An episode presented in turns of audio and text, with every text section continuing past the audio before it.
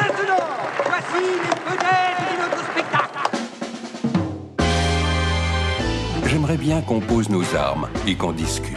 Bon, bah lui, il va me prendre la tête. Jack, je veux que vous me dessiniez comme une de vos françaises. Bah non, c'est chouchou, je veux, pas la moche. Zut, rezut et rezut derrière Ah, je vois, monsieur se fout de moi. Monsieur fait d'ironie. Mais où est-ce que vous vous croyez, merde? Au cirque? Ben ça, c'est du spectacle. Ça dépasse tout ce que j'ai pu imaginer. All is beautiful, le vieux c'est beau, et croyez-moi, eh ben, je sais de quoi je parle. Salut les amis Salut Nicolas Et dites donc, mais vous êtes hyper bien sapé. Qu'est-ce T'as vu Qu'est-ce qui s'est passé? Ouais, ouais, on a fait un petit effort, quoi. Non mais là, là, on parle de splendides Zatour. On a un- Ah Ça, non, non mais c'est... N'est-ce pas encore le festival de Cannes qui pointerait à l'horizon? Non, c'est la- le, le couronnement d'Anitra. Tu tu- tu- tu t'engages, hein De ouf. À moins que ce ne soit pour faire salon et entendre euh, les derniers gossips euh, sur l'exotique cousine de May Wayland, la promise de Newland Archer, vous paraît, paraît-il, je m'avance un peu, euh, aurait eu quelques infidélités et souhaiterait qu'Antange, divorcé de son légitime époux, quelle effrontée I want you to talk to me about May. Are you very much in love with her? As much as a man can be. Do you think there's a limit?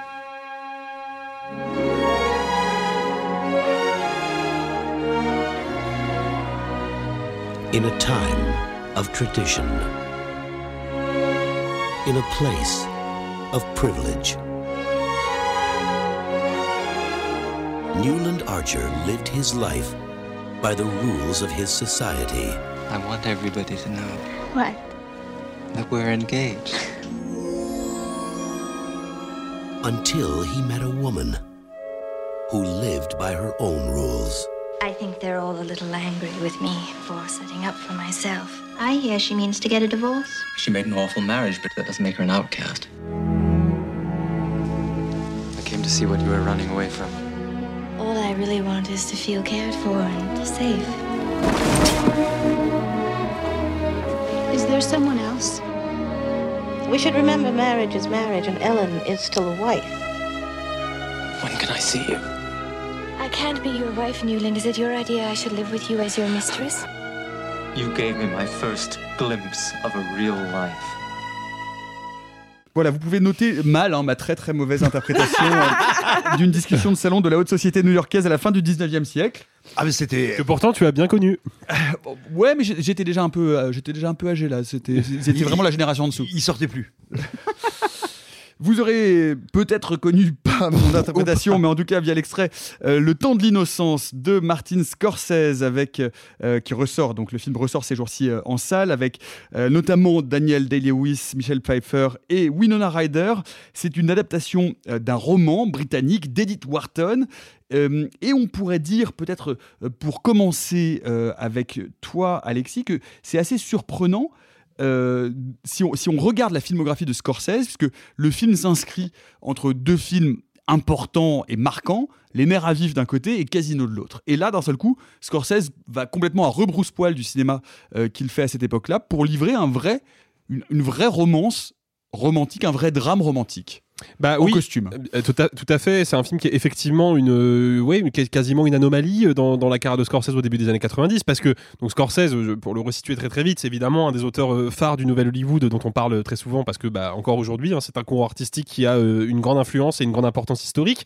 Mais Scorsese, faut, faut comprendre qu'aujourd'hui, on regarde avec le, le recul de l'histoire et on se dit quand même quel grand cinéaste qui a fait des films cultes, qui a fait Les Affranchis, qui a fait Casino, qui a fait Shutter Island, qui a fait Les Infiltrés, qui a fait Le Loup de Wall Street encore très récemment, qui avait été un succès euh, assez important au box-office. C'est oublier que Scorsese est aussi un expérimentateur. C'est un cinéaste qui aime, et ce depuis le début de sa carrière, prendre des risques, sortir des sentiers battus, essayer de déstabiliser son public et se déstabiliser lui-même aussi pour pouvoir être un peu plus créatif. Et il l'a fait dès dès les années 70 parce que par exemple, juste après Taxi Driver, quand même Palme d'Or à Cannes, qui va faire de lui instantanément un auteur majeur du cinéma américain, il va faire New York, New York, un film musical de 3 heures extrêmement euh, déjà déjà euh, sous influence classique et puis surtout extrêmement radical parce que c'est déjà un genre musical qui, est- qui a plus trop le vent en poupe et lui va décider de le prendre sous un angle flamboyant et, et spectaculaire et le film va d'ailleurs se ramasser au box-office très violemment mais il a il s'est aussi essayé à la comédie dans les années 80 avec la valse des pantins en 83 After Hours en 85 Josiane 45 ans en 87. C'est pas lui. C'est pas lui. Ah non, non, ça c'est Martin Scorsese. Mais, euh, mais on, les, on, les, on les confond souvent. Euh, et Et puis, je savais pas que c'était une femme qui l'avait signé. C'est Martine, hein. Oui, c'est Martine, Martine avec un E, bien sûr. ouais, ouais. bien sûr, ouais. Euh, non, et Et puis c'est parce qu'ils ont les mêmes lunettes. donc Scorsese, Bon bah c'est nul. faut, que je, faut que je reboucle maintenant. Non, mais Scorsese, il, il- il s'est essayé à plusieurs genres. On pourrait aussi citer le biopic, où là, pour le coup, il l'a toujours envisagé sous sa forme euh, la plus romanesque et la plus épique possible, puisque il a fait la dernière tentation du Christ en 88, il a fait Kundun en 97 sur la jeunesse du Dalai Lama, et puis Aviator en 2004, qui était pareil, un film extrêmement ambitieux et pas tout à fait dans l'air du temps. Mais surtout, Scorsese, c'est un cinéaste qui, parce qu'il a pris des risques, s'est pris pas mal de fours. Je le disais, le New York, New York, ça s'est ramassé par exemple, mais euh, La valse des pantins aussi. Et Le temps de l'innocence aussi. Parce que Le temps de l'innocence, effectivement, intervient après Les nerfs à vif en 91, qui est un projet de commande, mais un projet de commande qu'il a très bien tenu et qui a eu une petite résonance à l'époque, qui d'ailleurs, pour l'anecdote, devait être réalisé par Steven Spielberg à la base. Juste après les affranchis. Juste après Les Affranchis. monument. C'est justement là où je veux en venir. Il va faire Les Affranchis en 90, qui est instantanément un film culte. Et qui, en plus, va définir l'esthétique du cinéma américain des années 90. Et puis en 95, il fait Casino, qui sera reçu un tout petit peu moins positivement, quand même, que Les Affranchis, mais qui aujourd'hui est regardé avec autant de, autant de valeur et autant d'estime. Et donc, entre ces deux films-là, ces deux pierres angulaires de son cinéma, qui sont en plus deux films de gangsters, et c'est pour ce genre-là qu'il est principalement connu, mais il va faire un mélodrame qui n'est pas juste un mélodrame, qui est surtout une déclaration d'amour au cinéma classique, parce qu'il faut comprendre que contrairement à la nouvelle vague française dont ils se sont inspirés et dont ils connaissent très bien le travail, les cinéastes du Nouvel Hollywood sont des cinéphiles euh, tout-terrain. C'est-à-dire qu'ils regardent pas dans le rétroviseur du cinéma américain en se disant Ah, quand même, euh, le cinéma des années 50, c'est bon, on en a soupé, il faut qu'on passe à autre chose. Ce que se disaient, par contre, les cinéastes de la nouvelle vague vis-à-vis du cinéma français euh, de l'immédiate après-guerre. Non, eux, ils admirent les auteurs classiques, ils admirent les artisans classiques. Simplement, ils ont des envies de cinéma qui sortent un petit peu des sentiers battus de l'époque. Mais ça veut pas dire qu'ils sont anti-classiques, bien au contraire. Et donc Scorsese va le démontrer avec le temps de l'innocence. Moi, ça me fait marrer d'imaginer qu'il y avait des fans de Scorsese qui s'attendaient à de la baston des Italiens, de la mafia et qui arrivent et qui se sont retrouvés à, à chialer devant un vieux Daniel Day-Lewis assis sur un banc. Ça me fait vraiment Ah marrer. ouais, et surtout, ils sont pas venus, c'est ça le problème. Parce Ah, que je- le- non, non, le film n'a pas été un, un si gros échec que ça. hein. Non. Oui, Ah, dans sa première exploitation, il a perdu un peu de pognon, il s'est rattrapé pour- sur la suite. mais- mais mais surtout le film a été quoi. instantanément oublié. Je veux dire, il y a dix ans, personne ne parlait du temps de l'innocence. Et à part ceux qui l'avaient vu à l'époque, il n'y avait pas grand monde pour Comme moi, par exemple. Vraiment, je l'ai vu. Moi, je l'ai vu au Cinoche et on était genre waouh. Mais c'est intéressant parce que ça se plaçait dans, dans une volonté et dans une sorte de passage obligé vers une sorte de retour du classicisme. On était bien. Enfin, je veux dire, le, le film en costume, ça sentait un peu la naphtaline. Et en fait, le film en costume a été réhabilité euh, et euh, pas seulement Edith Wharton et, et une autrice romantique de la fin du 19e assez connue qui s'est installée à Paris, mais on parle de la tentative de réhabiliter les sœurs Brontë et toute une forme de cinéma romantique. Et puis ce qu'on verra avec James Ivory, avec les vestiges du jour, avec voilà. tout ce mouvement-là. Mais, mais pour le coup, euh, moi, c'est marrant, je, je reçois pas exactement le, le film comme vous. Euh, par rapport à ce que tu disais, euh, Alexis, pour ceux que ça intéresserait, qui voudraient creuser encore un peu plus, il y a une conférence de Jean-Baptiste Toré qui s'appelle Martin Scorsese Vitesse trompeuse, Oui. qui est disponible sur YouTube, qui est absolument passionnante, et où Toré, en, en- en grossissant un peu le trait, mais c'est vraiment passionnant, développe la théorie selon laquelle peut-être qu'en fait Scorsese était un pirate et n'était pas vraiment un auteur du nouvel Hollywood. Il a payé ses gages au mouvement et à la mouvance esthétique de l'époque, mais il était bien plus, ce que tu disais en substance, hein, euh, polyvalent, protéiforme et classique que ce qu'on voulait bien croire au début de sa carrière. Et c'est là où je trouve ça extra, et que c'est peut-être à ça qu'il doit justement sa longévité. Parce que là, tu l'as pas évoqué, mais on aurait pu, tu vois, un film comme Silence, typiquement, stylistiquement, et aussi d'un très très grand classicisme, pas académique, mais très classique. Et d'ailleurs, il s'est ramassé euh, bien comme il faut au box-office aussi. Quoi. Alors que c'est un chef-d'œuvre, euh, Ah oui, Silence. bien sûr. Et alors moi, ce que je trouve très intéressant dans Le Temps de l'innocence, j'ai un peu l'impression que c'est un film de pirate. Parce que, certes, au premier degré en apparence, il, il est là... avec le Pirate des Caraïbes. C'est pas, c'est pas. Ah pardon. Ah bah autant pour moi. Non mais on est, c'est pas celui où il y a... d'argumentaire. Non, mais c'est- c'est c'est pas les mêmes costumes en fait. C'est pas la même époque. Non, mais le temps de l'innocence, C'est c'est pas les bien mêmes celui où. Daniel C'est pas les mêmes joue- drogues non plus. C'est bien celui où Daniel Day-Lewis joue Jack Sparrow. Non, Eh non. Presque. non, Simon. Ah, il faut revoir les films avant l'émission, vraiment, c'est important. hein. Ah bah je vois déjà pas ceux qui sortent, je vais pas voir les vieux. Alors, non, plus sérieusement, le film a toutes les apparences, même pas du classique de l'académisme. Mais en réalité, moi, j'ai très envie de le rapprocher des affranchis. On parle d'un milieu social qui, qui fonctionne en vase clos, euh, où tout le monde s'observe, où on ne peut pas et où on ne doit pas aller contre les codes, et où un protagoniste est à la fois désireux de totalement épouser le, le corps social auquel il veut appartenir, et en même temps a envie d'en sortir. Et exactement comme le personnage de Ray Liotta, qui veut à la fois, il le profère, c'est je crois la première réplique du film, depuis toujours, il veut être un gangster, et en même temps la femme dont il tombe amoureux n'est pas une femme qui peut vivre dans ce système-là. Et donc ce à quoi, on va dire, il, euh, ce qu'il ambitionne euh, humainement, euh, maritalement, amoureusement, est contraire à ce qu'il ambitionne également totalement et tout aussi sincèrement professionnellement avec de gros guillemets. C'est exactement la même problématique qu'il y a dans le temps de l'innocence, parce que le temps de l'innocence, sous ces airs plein de petites dorures, de petits machins, personne ne pète dans la soie, ça nous raconte quand même un, un univers qui est quasiment cannibale, presque anthropophage dans la manière dont il dévore ceux qui essayent de sortir du rang,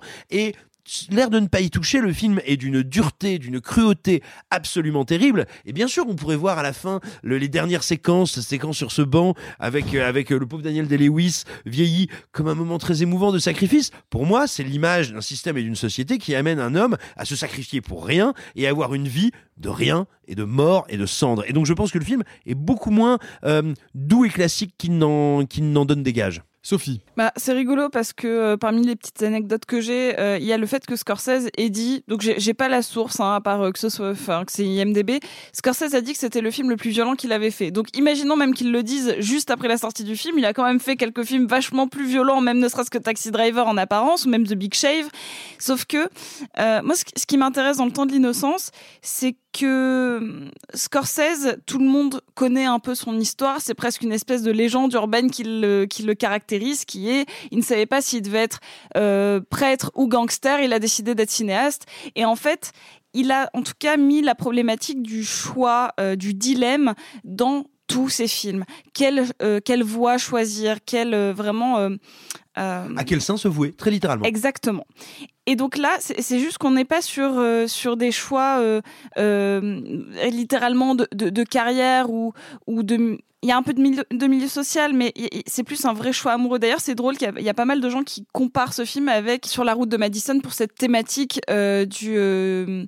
du, du choix euh, cornélien. Enfin, on est, on est sur est-ce que je choisis l'amour, est-ce que je choisis ma place dans la société? C'est c'est un peu un mélange, donc c'est ça, de, ce, de ce, cette notion sacrificielle euh, pour les apparences. Donc, est-ce qu'on est prêt à oublier son propre bonheur, soit pour le bonheur de quelqu'un d'autre, soit juste pour ce qu'on représente en société? Euh, Et en même temps, ça me rappelle pas mal euh, la cruauté qu'on peut avoir dans les liaisons dangereuses, que ce soit les adaptations cinématographiques ou même tout simplement dans le roman, où en fait il y a cette couche de vernis vraiment, euh, le vernis il est luisant, il est poli, il est même un peu fade, un peu craquelé par instant, et en fait derrière c'est quelque chose qui ne vieillit jamais. C'est vraiment le, pire de la nature humaine dans les codes sociaux, dans les apparences et, sur cette noirceur qui ne ternit jamais. En fait, peu importe l'époque. C'est pour ça que le, le film a l'air euh, euh, très vieillot parce qu'on n'a plus l'habitude de faire ça et pourtant euh, c'est pas pour rien qu'on revient sans cesse aux films de costumes, aux séries de costumes. hein. C'est vrai que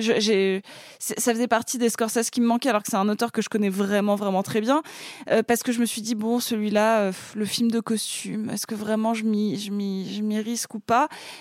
Mais là j'ai pas pu m'empêcher de me dire tiens ça me rappelle un peu Bridgerton qui est cette espèce de euh, de voix off un petit peu vieillotte euh, qui va narrer euh, les, les, les mauvais comportements d'une forme de bourgeoisie et, en fait ça m'étonnerait pas que ça l'ait inspiré que ce soit le temps de l'innocence qui est directement inspiré Bridgerton comme je l'ai lu malencontreusement a inspiré euh, Gossip Girl qui eux-mêmes s'inspiraient des, liaisons dangereuses. En fait, on est sur ce, sur ce, ce faussement académique euh, cinéma universe. Mais c'est ça, c'est-à-dire que quand Scorsese se saisit du drame romantique, du drame romantique d'époque, il va pas chercher n'importe quoi.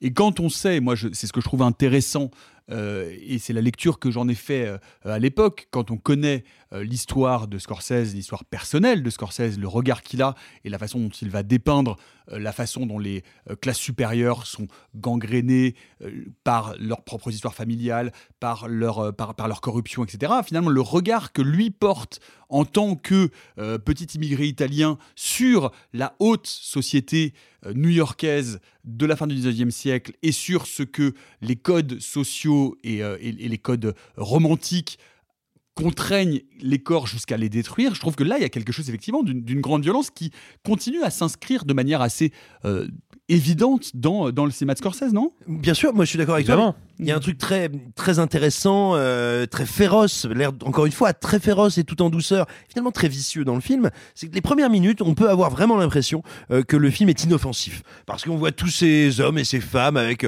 leur choucroute, leur robe tarte à la crème, leur taffetas, leur machin. Mais mais si on regarde bien, on n'est pas au Royaume-Uni, on n'est pas en France, on n'est pas On est en à New Europe. York. On est à New York et donc dans une haute société qui est incroyablement désireuse de singer le vieux continent. Donc dans quelque chose où tout est faux d'entrée de jeu. Ces gens sont des Américains parvenus qui veulent oublier la guerre civile derrière eux, de grands bourgeois qui ne veulent plus avoir les mains sales, sentir l'odeur de la cordite et du sang, et imiter les noblesses de Rome et les noblesses d'empire euh, européennes. Et donc, tout est faux depuis le début et c'est pour ça que la mise en scène peut se permettre et prend le risque d'avoir l'air un petit peu fausse, un petit peu rococo, un, apprêté. un petit peu apprêté. Merci, c'est exactement le terme que je cherchais. Et une fois qu'on a compris ça, qu'on a saisi ça, tout devient justement un jeu de fausseté et d'apparence que je trouve assez cruel, assez tranchant, et, euh, et puis il faut peut-être aussi le dire, qui met en valeur une comédienne qu'on a perdu de vue pendant un moment, qui est Michelle Pfeiffer, qui est dans un des rôles où je trouve elle livre une performance qui est d'une précision et d'une intelligence. C'est une leçon d'interprétation. Non, ce qui, est intéressant, c'est de, voir comment euh, on est vraiment en pleine gloire hein, euh, dans les années 90, on est en 93 euh, de Michel Pfeiffer, et de voir comment ce rôle-là répond et fait écho au rôle quelques années après à Madame de Tourvel dans Les Dangereuses, tout en étant radicalement différent, en étant finalement peut-être un peu deux facettes, deux visages différents d'un même personnage. C'est ça, parce qu'en fait, euh, Madame de Tourvel, c'est euh, c'est- cette bourgeoise qui n'est pas si naïve, qui se méfie un peu, mais pour qui la société représente tout. Euh, elle a envie de croire que Valmont peut l'aimer, alors que techniquement, il est en train de se taper cette, cette pauvre Cécile de Volanges à côté. Là, elle est plus vieille, elle est plus mature, elle est déjà abîmée. Ça n'a rien à voir. On va dire qu'elle a déjà subi ce que la société pouvait avoir de pire. Cette, Et les euh, jugements, puisque c'est bah, le début. hein. C'est-à-dire qu'elle arrive, elle revient, elle est jugée par la société, elle est jugée, elle est, Et- elle, elle est infréquentable parce qu'à l'époque, évidemment, on ne divorce pas et on n'est pas volage. Et, et c'est ça qui est hyper rigolo parce que j'ai envie du coup de le comparer avec un autre film parce que Simon en a très bien parlé, mais ça se passe à New York. Évidemment, moi ça me fait, ça me rappelle le Gang of New York. Si on met les films comme un diptyque, il y en a un qui montre comment le New York est extrêmement violent, mais d'une certaine manière extrêmement crasseux. Et ici, c'est l'autre facette, c'est la facette brillante, mais qui est tout aussi boueuse en fait. Et, euh, et, et là il y a, cette espèce d'apparat euh, bah, faussement français. C'est pas pour rien que le film se finit à Paris. Euh, c'est parce que on est sur on a envie de vivre dans une illusion qui n'est pas la nôtre qui n'est plus la nôtre mais on a besoin de la recréer parce qu'en fait techniquement ici on n'est plus rien. Et, et c'est ça que, qui est hyper intéressant avec le personnage de Michel Pfeiffer c'est que contrairement à Madame de Volanges elle qui est oui, à, Cécile de Volanges, qui elle est pétrie par une, euh, une hérédité bourgeoise qui l'interdit d'être vraiment qui elle veut être. Là, elle, elle veut être littéralement cette espèce de femme libre qui, euh, qui voudrait pouvoir aimer ou ne plus aimer de la manière qu'elle veut. Et c'est des gens qui ne qui n'ont pas mérite à pouvoir la juger qui le font.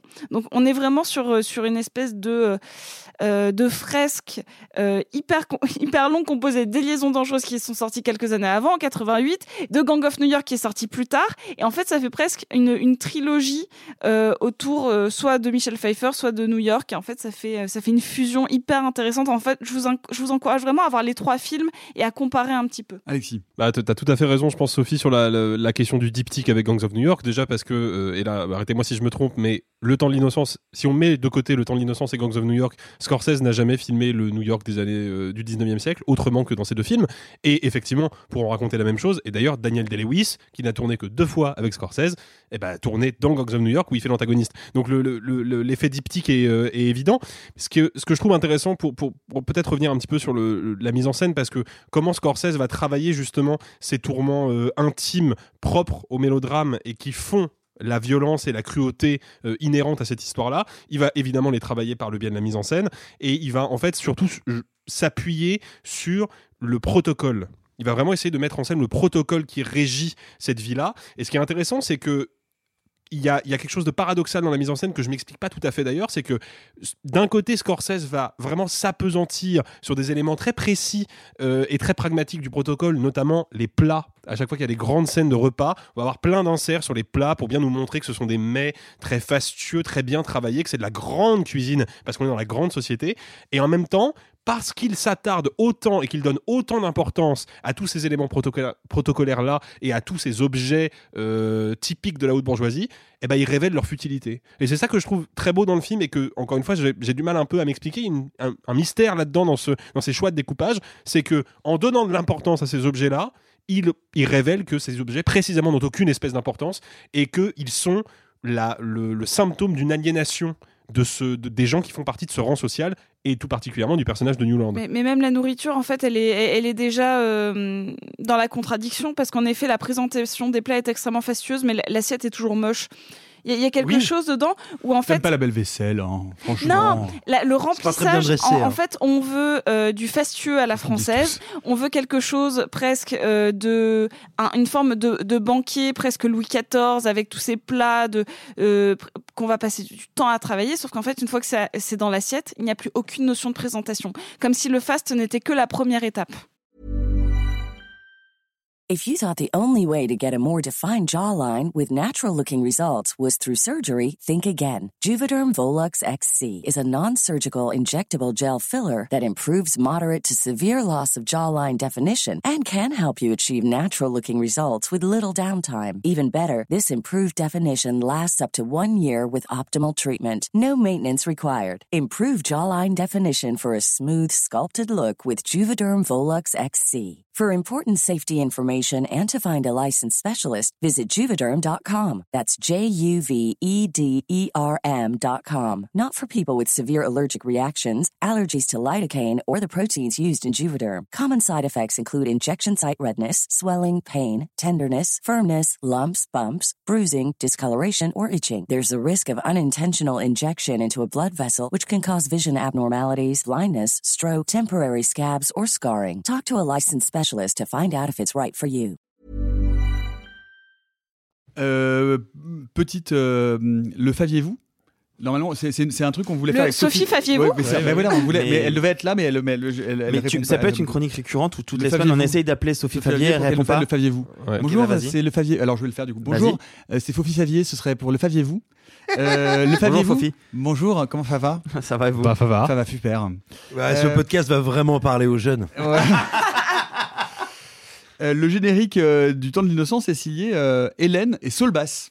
Oui, qui ont travaillé avec Scorsese euh, sur Casino après. Et d'ailleurs, Casino, je crois, a été le dernier générique euh, De dessiné Solbass. par euh, Solbass et son Solbass, épouse. grand designer, Voilà. euh, euh, connu pour ses génériques d'Hitchcock notamment. Et d'ailleurs, je précise pour les, les gens qui nous écoutent, euh, parce qu'il y a beaucoup de génériques qui sont signés Solbass, et il y a quelques génériques, en l'occurrence les derniers, qui sont signés Hélène et son- donc son épouse, et Solbass. Qui est après est allé bosser avec les garçons. Voilà. Et faut La savoir. sympa, je le savais pas. là. Mais faut, faut savoir, et je le dis parce que c'est la dure réalité du Hollywood de l'époque, Elaine Bass, l'épouse donc de Saul Bass, a travaillé presque toute sa vie avec son mari. Elle a aidé à designer 80% des grands génériques qu'il a fait, mais bah, pour des raisons légales, vu que c'était une femme et lui un homme, elle n'a été créditée à ses côtés que sur le tard. Les connards Euh, Arthur, tu voulais dire un mot? Euh, non, c'était juste parce Oh, que. ouais, euh, oui. oui. Oui, je, je peux dire un mot, Nicolas? Bah, je t'en prie, tu sais, c'est ton Euh, podcast. non, hein, je- non, je juste rapidement. Pour te mettre en valeur. hein. Rapi- merci. Rapidement, je voulais juste qu'on, parce qu'on a beaucoup parlé de Michel Pfeiffer, de son rôle, et vous, et vous avez comparé avec Les Liaisons dangereuses et autres. Évidemment que c'est à elle qu'on s'attache parce qu'elle a une histoire qui est, qui est, vraiment difficile à regarder et qu'elle se prend quand même beaucoup dans la tronche. Mais, mais moi, c'est vraiment Daniel Day-Lewis qui m'a, qui m'a retourné la gueule parce que j'ai été, euh, je, enfin.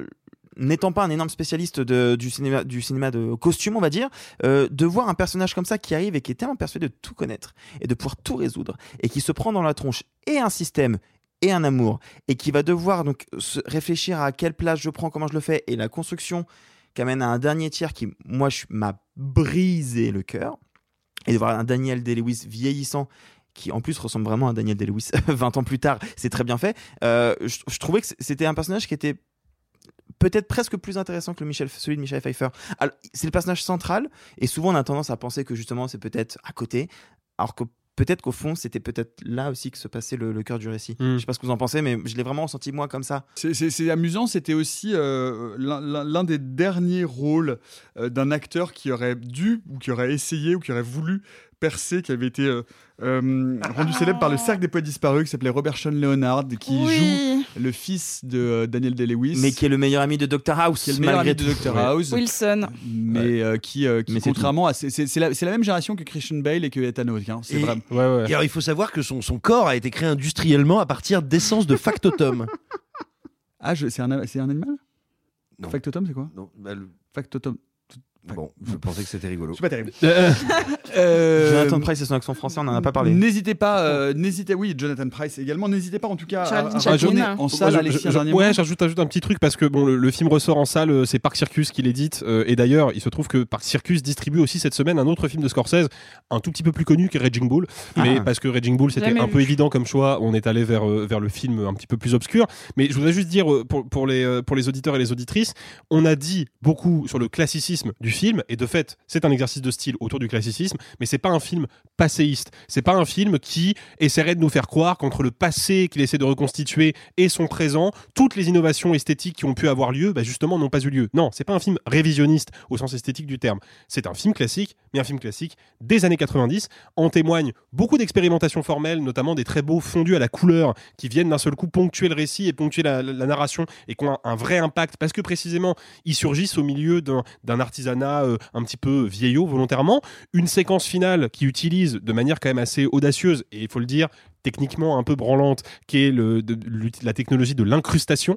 Euh, Scorsese va incruster Daniel Day-Lewis dans le décor d'un souvenir, et ça bon, c'est un peu compliqué esthétiquement, mais par contre, l'idée véhiculée par, par ce, ce plan-là est très belle. Et puis aussi, beaucoup de plans très longs en caméra euh, steadicam, donc avec des mouvements de caméra très amples et très complexes dans les grands salons bourgeois où évoluent les personnages, et notamment un plan séquence de plusieurs minutes au début du film qui présente presque tous les personnages du récit d'un seul coup et qui rappelle, dans une version moins fiévreuse, le plan séquence de la boîte euh, de nuit dans Les Affranchis. Donc c'est un film classique, mais un classicisme qui est à l'heure de son époque et qui, par plein d'égards, a des petites touches de modernité comme ça. Et ça peut être intéressant d'ailleurs, euh, si vous voulez rendre le visionnage du film un peu ludique, parce que ça reste quand même un mélodrame assez plombé, euh, bah, de chercher justement toutes ces petites touches de modernité et toutes ces expérimentations dans le, dans le film. Le temps de l'innocence de Martin Scorsese, profitez-en sur grand écran. Et puis vous pourrez nous dire si vous êtes plutôt un petit bisou dans le cul ou un petit bisou dans le cul. Il y a une astuce. Hein. Dans Ouais. le cul. de- Ouais, je ouais, l'aime ouais. bien.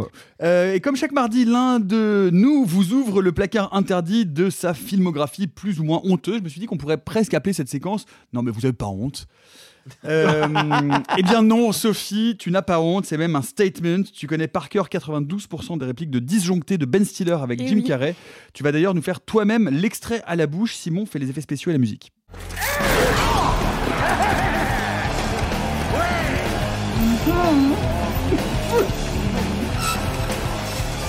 Oh mon dieu!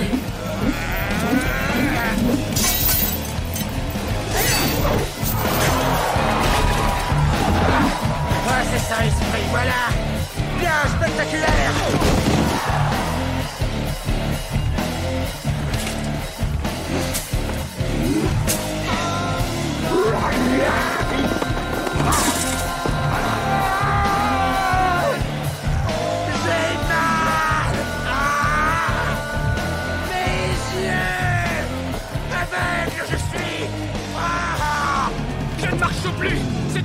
Ruses Putain, la vache ah, mais, c'est c'est bluffant. Ah non, mais c'est je le travaille depuis mes 8 ans. Mais, mais- et puis la, la version française est nickel. hein. De rien. J'ai tout donné. J'ai tout donné. Accusé Grèche, comment défendez-vous disjoncté Disjoncté fait partie de la catégorie des films que j'ai vus trop tôt. Et quand je dis trop tôt, genre généralement, disjoncté, on se dit Ah, 12-13 ans, c'est vrai que c'est un peu tôt pour disjoncté. Non, non, je l'ai vu, je devais avoir 7 ans et demi, 8 ans, quelque chose comme ça.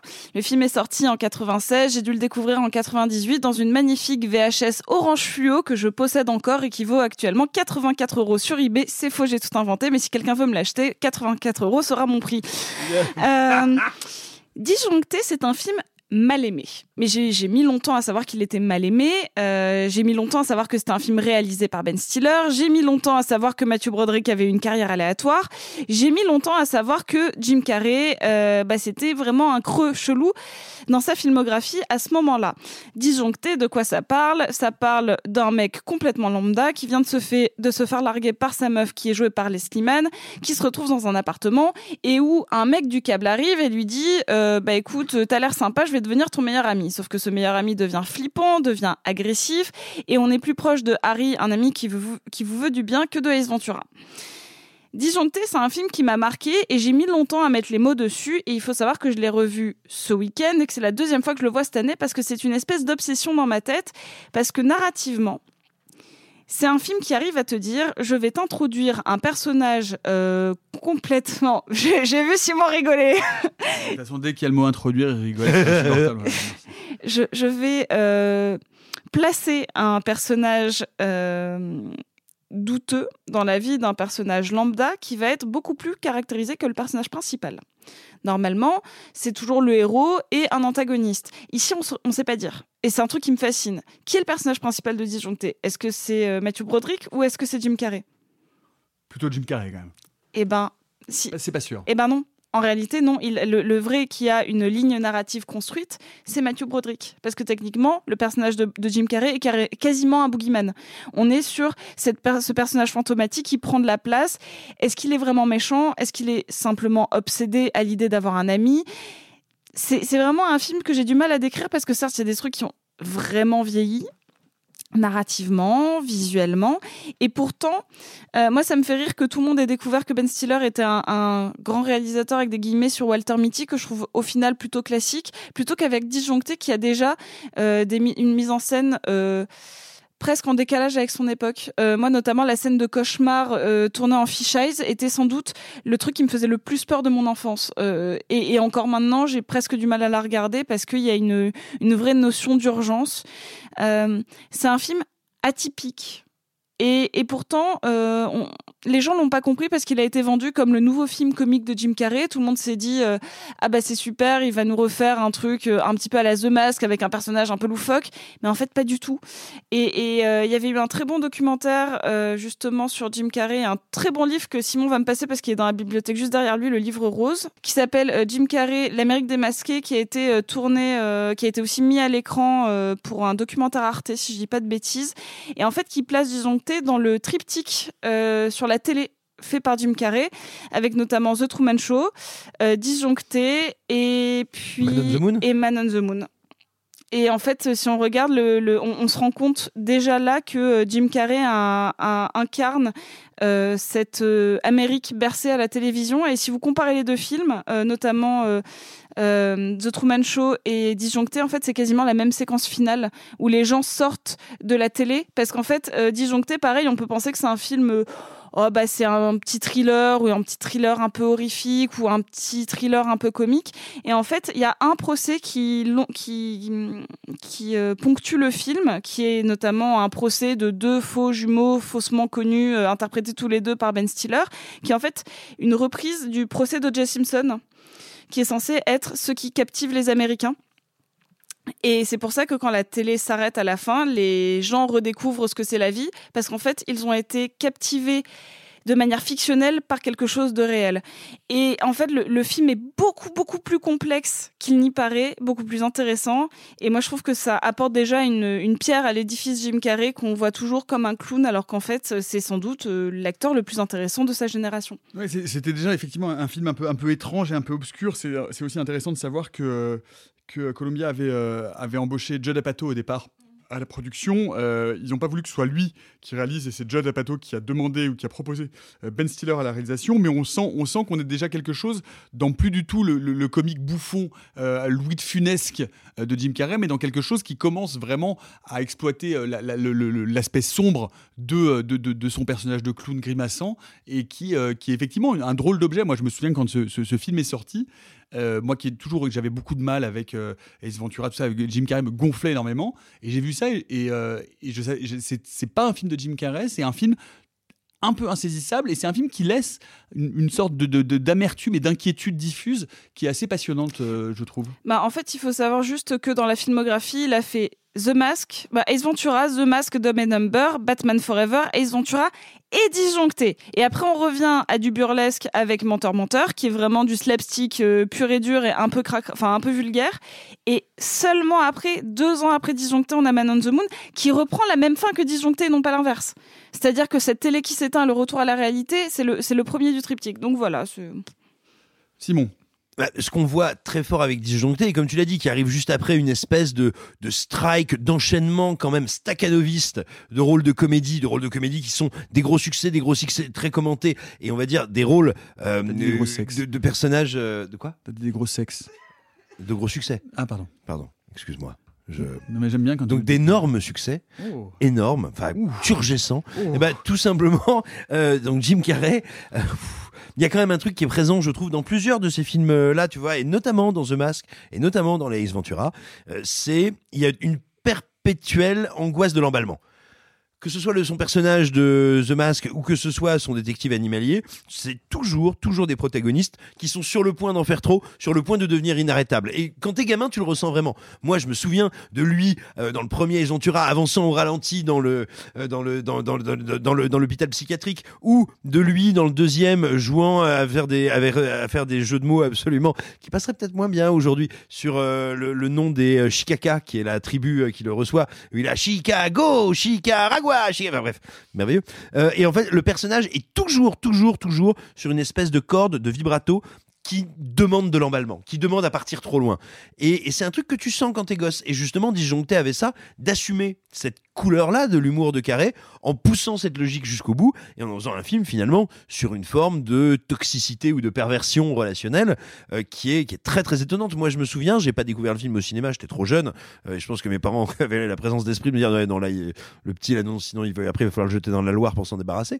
Mais néanmoins, moi, je me souviens que la bande-annonce tournait énormément à l'époque, parce que Jim Carrey était devenu en quelques mois, parce qu'en France, les sorties de ces films ont été plus ramassées euh, qu'aux États-Unis. En quelques mois, c'est devenu une superstar, notamment pour les enfants. Songez à nos parents qui ont dû supporter des gosses qui, pendant des mois, imitaient les dialogues de The Mask le mercredi après-midi, et nous sommes toujours vivants. Euh, bah, tout simplement, ce que je veux dire, c'est que la- Splendide. Si je ne suis pas de retour dans 5 minutes, Attendez plus longtemps. Voilà, bref. euh, Non, pas la trompette. Pas la trompette C'est trop mais, mais non, mais oui, mais je sais parce que c'est ma génération, les enfants. Bah oui. Mais bah c'était oui, mon oui. film préféré aussi quand j'étais petite. Pardon.